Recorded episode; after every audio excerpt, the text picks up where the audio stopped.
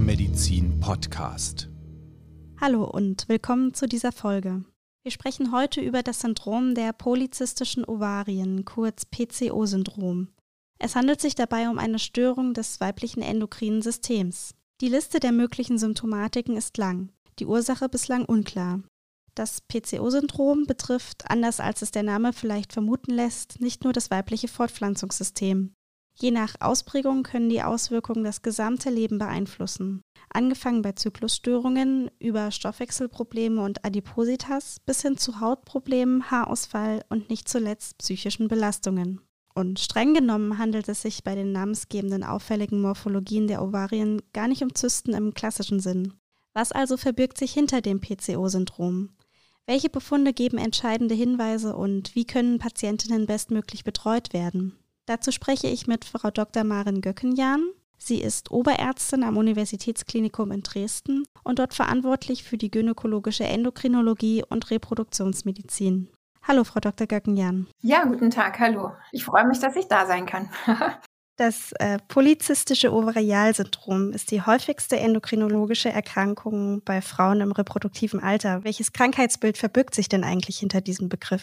Das polyzystische Ovarsyndrom, das hm, ist, würde ich, glaube ich, erstmal sagen, gar nicht unbedingt eine Erkrankung, sondern es ist eine leichte hormonelle Störung, die Krankheitscharakter bekommen kann. Und das polyzystische Ovarsyndrom, das ist definiert durch bestimmte Symptome, die die Frau bemerken kann, wie zum Beispiel Zyklusstörungen oder vermehrte Bildung von männlichen Geschlechtshormonen, die sie an Haut und Haaren erkennen kann aber auch an Befunden, die Arzt oder Ärztin erkennen können. Zum Beispiel an dem Messen von vermehrten männlichen Geschlechtshormonen im Blut oder auch an einer besonderen Auffälligkeit im Bereich der Ovarien. Das klingt alles jetzt nicht furchtbar spezifisch. In welchem Zusammenhang kommt es denn zur Diagnosestellung dann? Ich würde eigentlich sagen, das PCO-Syndrom ist eine Störung, die der Frau auffällt und dann stellt sie sich bei der Frauenärztin vor und lässt sich beraten. Und dann wird im Rahmen der Abklärung werden verschiedene Faktoren ausgeschlossen, wie zum Beispiel Zysten, die Hormone produzieren oder andere Ursachen für Zyklusstörungen, die ja eben eins der Symptome des PCO-Syndroms sind. Und wenn man dann feststellt, dass keine andere Erklärung da ist für diese Symptome der Frau, dann reden wir von einem polyzystischen Ovarsyndrom. Also ist es schon eher eine Ausschlussdiagnose? Ja, ich würde eigentlich sagen, ja. Die wichtigsten Symptome sind die vermehrte männliche Geschlechtshormonbildung und die Zyklusstörung. Und die wichtigsten Befunde sind Auffälligkeiten am Eierstock und die messbaren Veränderungen der Sexualsteroide im Blut. Und wenn es keine anderen Erklärungen gibt, zum Beispiel angeborene Enzymstörungen oder hormonell produzierende Tumoren an den Eierstöcken, dann finden wir diese Diagnose. Und das finden wir tatsächlich ziemlich häufig. Wir schätzen, dass etwa fünf bis vielleicht sogar 20 Prozent aller Frauen vom PCO-Syndrom betroffen sind, aber das gar nicht unbedingt merken. Und ich versuche auch den Frauen, die sich bei uns in den Sprechstunden vorstellen und sagen, ich habe Probleme mit meinem Zyklus oder ich habe Probleme mit der Haut und ich denke, ich habe vermehrte männliche Geschlechtshormone. Die versuche ich erstmal zu beruhigen und zu sagen, lassen wir uns erstmal das so einordnen und schauen, ob das überhaupt Krankheitscharakter hat.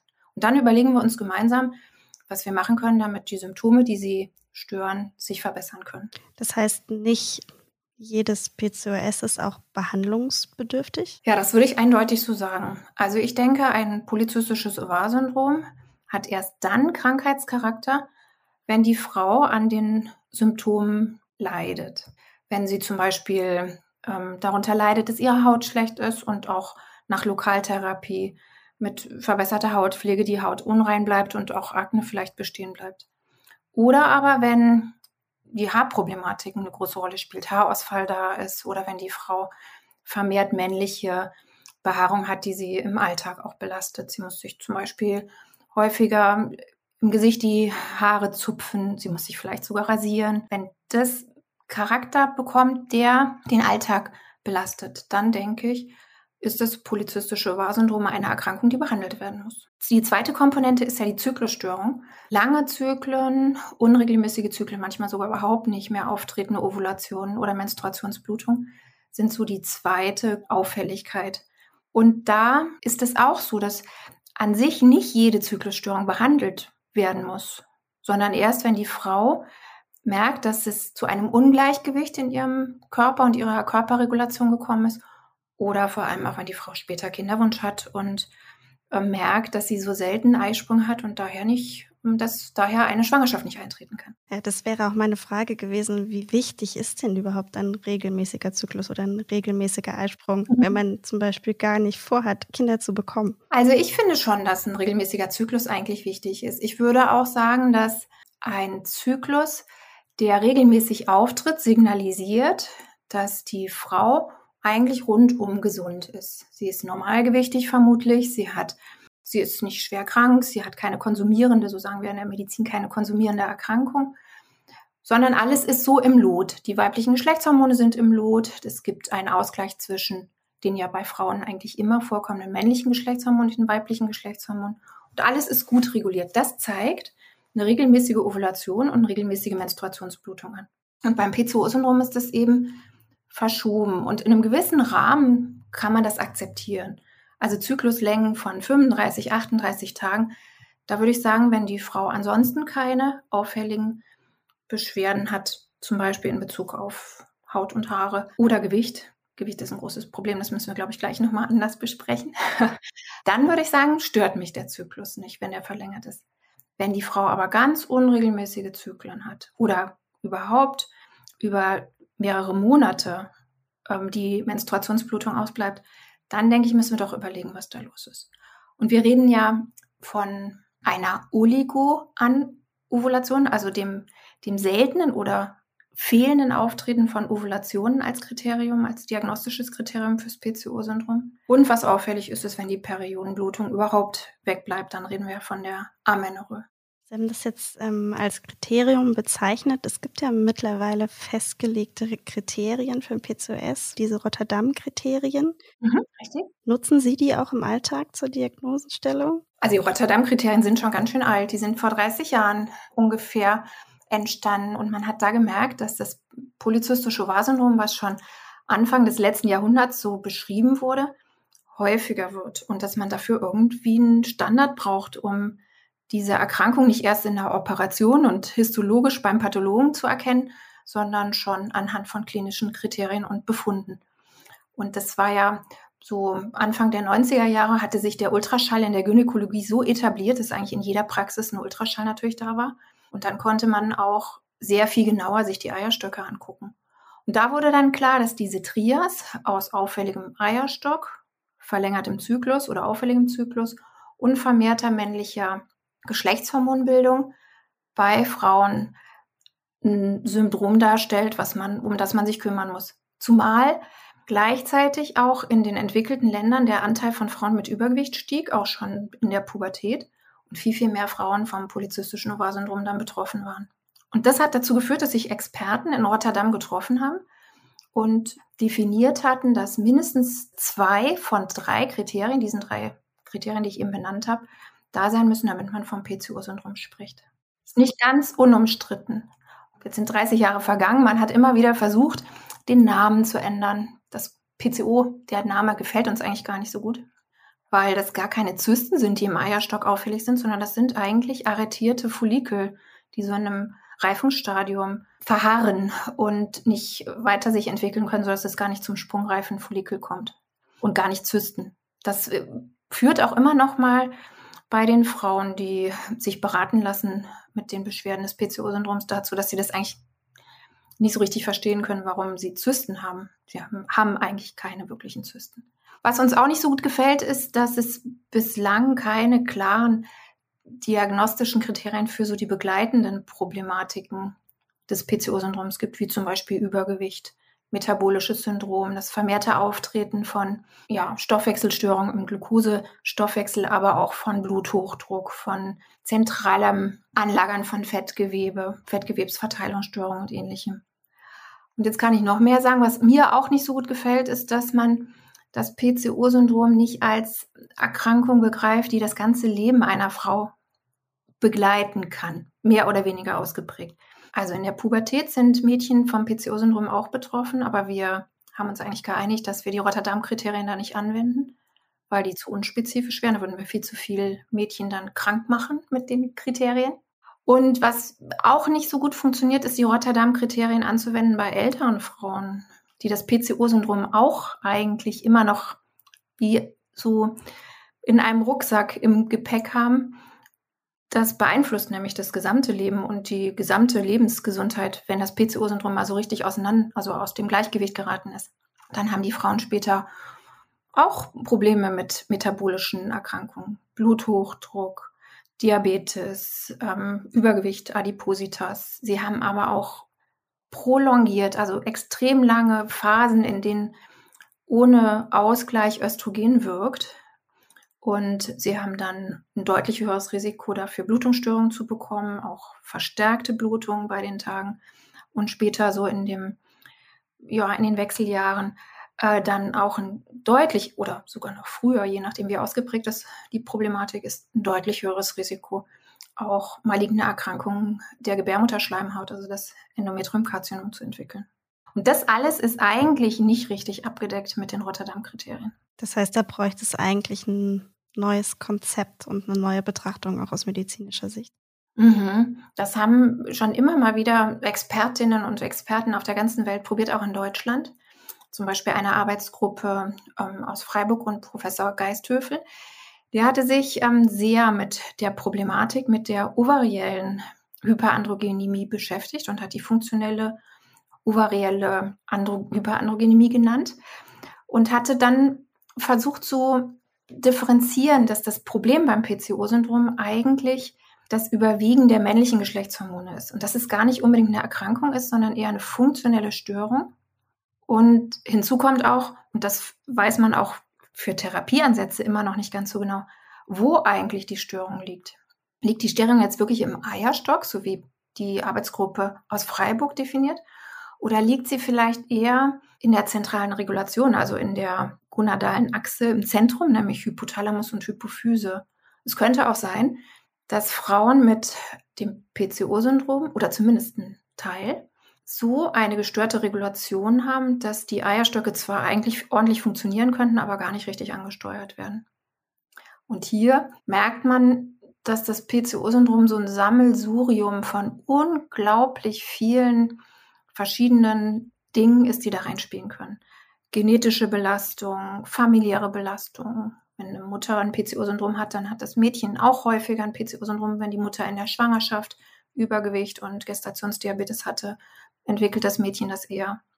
Aber umgedreht auch, wenn das Mädchen mit niedrigem Geburtsgewicht, also gar nicht hohem, sondern niedrigem Geburtsgewicht geboren wurde, hat sie auch ein höheres Risiko, später metabolische Störungen und das PCO-Syndrom zu bekommen. Also es gibt so ganz viele Faktoren, die damit zusammengehören. Und wir wissen auch, das wissen wir übrigens aus Transgender-Behandlungen, dass wenn Frauen mit Androgenen, männlichen Geschlechtshormonen behandelt werden, dann bildet sich auch so etwas wie ein PCO-Syndrom. Also man kann das tatsächlich auch erzeugen. Und daher müssen wir eigentlich sagen, ist das PCO-Syndrom so vielfältig, dass man das kaum so in ein Schema mit drei Befunden und Symptomen quetschen kann, wie das versucht wurde mit den Rotterdam-Kriterien. Die Frage ist, gäbe es denn überhaupt schon eine ursächliche Behandlung oder muss man eben auf die symptomatische Behandlung zurückgreifen? Also, ich würde sagen, ich hatte vorhin schon mal versucht zu sagen, dass ich eigentlich das PCO-Syndrom eher als eine Bedingung im Hormonsystem ansehe. Also ich würde persönlich versuchen, nur dann eine Behandlung zu machen, wenn wir denken, die kann Symptome verbessern. Also zum Beispiel, ein junges Mädchen kommt mit ausgeprägter Akne oder mit Veränderung der Behaarung. Dann können wir versuchen, einmal lokal Behaarung und Haut zu verbessern. Und wir können gucken, wie sieht die ähm, hormonelle Situation aus und wir können dann auch versuchen, die hormonelle Situation zu verbessern. Zum Beispiel mit Lebensstil auch Je nachdem, ob Übergewicht vorliegt oder nicht vorliegt, ähm, ob das Mädchen sich ausgewogen und gesund ernährt oder ob sie Sport treibt, können wir an der Stelle auch was optimieren und können auch langfristig was für die Lebensgesundheit machen, wenn wir an der Stelle ansetzen. Wenn aber die Problematik sich so festgefahren hat und Zyklusstörungen und Hyperandrogenemie und Übergewicht da sind, dann denke ich, da müssen wir wirklich in allen Bereichen versuchen, etwas zu verbessern. Also symptomatisch und auch ursächlich, zumindest soweit wir das ahnen können, wo die Ursache ist. Und da versuchen wir sehr vernünftig Lebensstil mit einer Behandlung der oft begleitenden Insulinresistenz zu verbinden. Insulinresistenz bedeutet, dass im Blut zu viel Insulin vorhanden sein muss, um das Gleichgewicht im Zuckerstoffwechsel aufrechtzuerhalten. Das kann man auch an einem Parameter messen, der ein bisschen umstritten ist, den wir aber für das PCO-Syndrom eigentlich sehr gerne einsetzen. Das ist der sogenannte HOMA-Index. Das ist eben dieses Gleichgewicht, was wir zwischen Insulin, was nüchtern bestimmt wird, und dem nüchternen Glukosespiegel ausrechnen. Und wenn da das Gleichgewicht gestört ist, also mehr Insulin gebraucht wird, um einen normalen Zuckerspiegel aufrechtzuerhalten, dann kann man mit Metformin Zyklus regulieren und sogar auch eine Hyperandrogenemie positiv beeinflussen. Und noch weiterer Nebenfaktor ist, dass wir mithilfe von guter Motivation zu Lebensstilveränderungen auch Gewicht positiv beeinflussen können. Jetzt ist immer wieder der Zusammenhang zum Übergewicht gefallen, zu Adipositas. Was weiß man über die Zusammenhänge, beziehungsweise bedingt das PCOS das Übergewicht oder andersrum?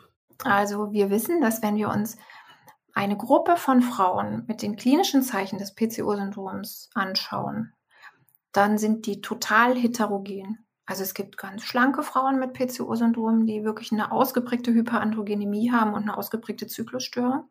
Oder auch ganz, ganz typische Eierstocksbefunde und die aber eben nicht übergewichtig sind. Und dann gibt es einen Teil von Frauen, die haben ein ausgeprägtes Übergewicht und typische Beschwerden in unterschiedlichen Kategorien, auch nach den Rotterdam-Kriterien. Wir haben auch für unsere Patientinnen aus der Kinderwunschsprechstunde oder der Hormonsprechstunde am Uniklinikum in Dresden, wo ich arbeite, auch mal versucht, diese Kategorien so zusammenzufassen und anzuschauen, was quasi an unterschiedlichen Situationen alles unter das PCO-Syndrom fällt. Übergewicht, ja, nein, Zyklusstörung, ja, nein, ähm, diese ovarielle Reserve so hoch, messbar an dem Eierstockbild im Ultraschall. Und je nachdem, was da so zusammenkommt an Konstellationen, ist das Risikoprofil, die klinische Bedeutung, das Ausmaß der Störung auch ganz unterschiedlich. Ich stelle mir die Beratung auch deswegen so ein bisschen herausfordernd vor, weil ja diese Symptome, die gerade mit den erhöhten männlichen Hormonen zusammenhängen, also Haarausfall oder vermehrte Körperbehaarung oder so, ja auch oft mit Scham behaftet sind. Das PCO-Syndrom, wenn die Hyperandrogenemie deutlich sichtbar wird und so der Kampf gegen Behaarung und gegen schlechte Haut nicht erfolgreich ist, was leider sehr häufig so ist, dann ist das mit einer großen Belastung für die Psyche verbunden. Und die betroffenen Mädchen und betroffenen Frauen, die haben auch Schwierigkeiten, sich an uns zu wenden. Die sind tatsächlich, die, die haben das Gefühl, sie, sie kommen nicht richtig zurecht, sie machen irgendwas falsch und das stimmt natürlich nicht. Der andere Aspekt ist auch das Übergewicht. Auch da ist eine große Scham dahinter und eine Belastung. Auch da denken viele Frauen, sie haben doch schon viel versucht, Ernährung zu verbessern, Diäten. Und das ist ganz typisch, dass die Frauen zu mir sagen, ich esse nicht viel, aber ich nehme trotzdem so leicht zu und ich mache Diäten und dann wird es nachher nur noch schlimmer. Ich nehme ab und dann wird es nachher noch schlimmer. Und an der Stelle versuche ich auch zuzuhören und zu verstehen, was die äh, Mädchen und Frauen mir sagen. Und das, ich weiß aus meiner Erfahrung, das ist typisch fürs PCO-Syndrom, dass die Frauen wirklich nicht so viel essen und extrem leicht zunehmen, aber unglaublich schwer wieder abnehmen. Und ich kann mit dem Versuch zu verstehen, was die Mädchen und Frauen mir sagen, sie ernst nehmen und wahrnehmen, was sie uns sagen. Und dann können wir versuchen, gemeinsam Lösungen zu finden. Und dabei ist es auch total wichtig, auf Selbstbewusstsein, auf die Psyche einzugehen, auf Partnerschaft einzugehen und auch auf natürlich Wünsche nach, nach Nähe, nach Anerkennung, auch in Beziehungen, auf Sexualität. Das gehört auch alles mit zu der Beratung zum PCOS-Syndrom dazu. Und was wir heute wissen, ist, das gibt es noch gar nicht so lange, dass dieser Aspekt beim PCO-Syndrom jetzt auch so deutlich geworden ist, dass die Frauen mit PCO-Syndrom auch ganz häufig begleitend eine Beeinträchtigung ihrer Psyche haben, die man messen kann. Frauen mit PCOS-Syndrom haben häufiger Depressionen, Ängstlichkeit. Und auch das müssen wir natürlich im Beratungsgespräch berücksichtigen. Lassen Sie uns zum Ende nochmal über einen anderen Aspekt reden, der natürlich im Einzelnen wahrscheinlich auch sehr komplex ist, aber das Thema Infertilität. Ist es denn überhaupt möglich, mit PCOS auf natürlichem Weg schwanger zu werden? Gerade, wir arbeiten gerade, Expertinnen in Deutschland arbeiten gerade an den Leitlinien, um ähm, so vor, schöne Therapievorgaben und auch diagnostische Vorgaben fürs PCO-Syndrom zu erstellen. Und da merken wir auch, dass es durchaus unterschiedliche Haltungen gibt zum PCO-Syndrom. Ich würde zum Beispiel sagen, an sich ist das PCO-Syndrom kein Grund, keine Kinder zu bekommen. Das war noch vor 20, 30 Jahren, ist das total anders gesagt worden. Ich kenne einige Kolleginnen von mir und Freundinnen, die mit PCO-Syndrom vor 20 Jahren beim Frauenarzt oder der Frauenärztin gewesen sind und denen gesagt wurde, sie werden keine Kinder bekommen. Und es gibt sogar Kolleginnen von mir, die haben dann Verhütung weggelassen und sind schnell schwanger geworden. Das ist auch nicht verwunderlich.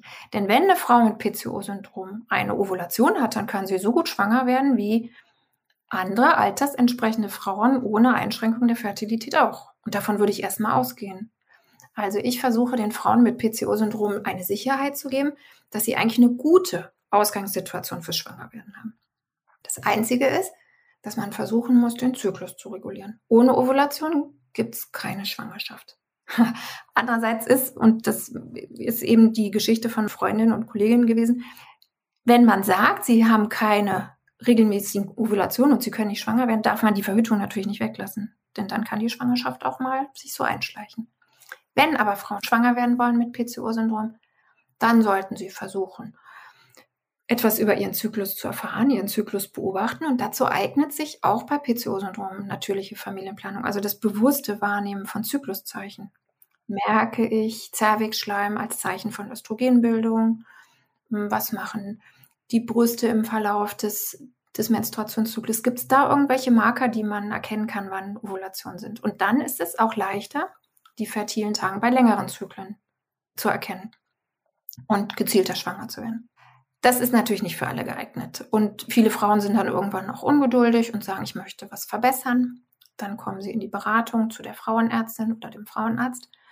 Und dann würden wir auch wieder dort anfangen, wo wir eben waren. Wir würden sagen, Lebensstilfaktoren berücksichtigen, gute Ernährung, gute, gesunde Bewegung, möglichst mehr Sport als bisher machen, um sich wirklich auch gesundheitlich ausgleichend zu verhalten und positiv zu verhalten, auch für das gesamte Leben nochmal berücksichtigen, was kann ich verbessern. Vielleicht auch Stress ein bisschen verbessern. Das sind ja auch Sachen, die wir sonst Frauen mit ähm, Kinderwunsch sagen. Und dann würden wir schauen, was es für Auffälligkeiten gibt, ob man hormonell irgendwas verbessern kann. Frauen mit PCO-Syndrom haben relativ häufig begleitend auch Schilddrüsenfunktionsstörungen. Danach würde ich schauen. Ich würde mir anschauen, wie ist der Zyklus? Gibt es überhaupt Ovulationen? Es könnten ja auch anovulatorische Zyklen laufen, die trotzdem ähm, zur Blutung führen. Dann hätten die Frauen keine Chance, ohne Ovulation schwanger zu werden, obwohl sie immer mal bluten. Dann würde man überlegen, wo man gezielter ansetzen kann, vielleicht auch in Bezug auf die Insulinresistenz und die Metformingabe. Dann kann man versuchen, auch mit verschiedenen Möglichkeiten nochmal den Zyklus zu regulieren. Es gibt so naturheilkundliche Präparate, dann gibt es aber auch Präparate, die so die Aufnahme von äh, Glucose in die Zellen verbessern sollen. Gerade wenn Frauen keine Hormone nehmen können, ähm, um ihren Zyklus zu regulieren, sie wollen ja schwanger werden, dann könnte man den Zyklus verbessern, indem man so dieses Myonisitol nimmt. Das ist wie so, ich würde fast sagen, ist ein Nahrungsergänzungsstoff. Kann man versuchen, ob dadurch der Zyklus besser wird. Äh, was man Frauen mit Kinderwunsch und PCO auch grundsätzlich empfehlen sollte, ist Folsäure und Jodid einzunehmen, so im Rahmen der Vorbereitung auf die Schwangerschaft. Und dann kommen jetzt die Frauenärztinnen und Frauenärzte auch in den Praxen dran. Die können nämlich auch was verbessern. Die können mit Hilfe von Tabletten die die Frauen einnehmen mit PCO-Syndrom, den Zyklus verkürzen. Man kann die Follikelreifungsstörung, die ja das PCO-Syndrom ausmacht, ausgleichen, indem Frauen Clomiphen oder heute ein anderes Präparat, Letrozol, einnehmen. Das sind Medikamente, die dem Körper quasi vorgaukeln, der Körper hätte zu wenig Östrogen und daher wird mehr die Hypophyse aktiviert und schüttet mehr FSH und LH aus und es kommt zu einer beschleunigten Follikelreifung und einem verkürzten Zyklus und einer besseren Chance, in kürzerer Zeit schwanger zu werden. Mit Clomiphen und heute mit Letrozol, das vergleichbar effektiv ist, werden sehr viele Frauen mit PCO-Syndrom dann ganz ohne weitere Hilfe relativ unkompliziert schwanger. Worauf man achten muss, ist, dass die Frauen eine Ultraschallkontrolle brauchen, damit sie kein multifollikuläres Wachstum haben. Das heißt also nicht Zwillinge oder sogar höhergradige Mehrlinge entstehen, wenn man das nicht überwacht. Ja, vielen Dank für diesen Überblick. Es ist, äh, haben wir gemerkt, ein ganz, ganz weitreichendes Thema in ganz, ganz, ganz vielen Facetten. Vielen Dank für das Gespräch heute. Ich danke auch, es war sehr angenehm. Wer sich noch mehr mit den verschiedenen Fragestellungen rund um das PCO-Syndrom beschäftigen möchte, findet vertiefende Literatur und aktuelle Publikationen zum Thema in unseren Show Notes. Unter anderem zu PCOS und Kinderwunsch, dem Einfluss auf die Schwangerschaft und assoziierten Stoffwechselstörungen. Mein Name ist Claudia Bayer und ich bin Redakteurin bei springermedizin.de. Vielen Dank fürs Zuhören und bis zur nächsten Folge. Die in diesem Podcast vermittelten Inhalte unterliegen dem wissenschaftlichen Wandel des Faches und erheben nicht den Anspruch auf Vollständigkeit. Sie können weder als Grundlage für eine Diagnosestellung noch für den Beginn, die Änderung oder die Beendigung der Therapie einer Erkrankung herangezogen werden. Sie ersetzen in keinem Fall eine persönliche ärztliche Beratung.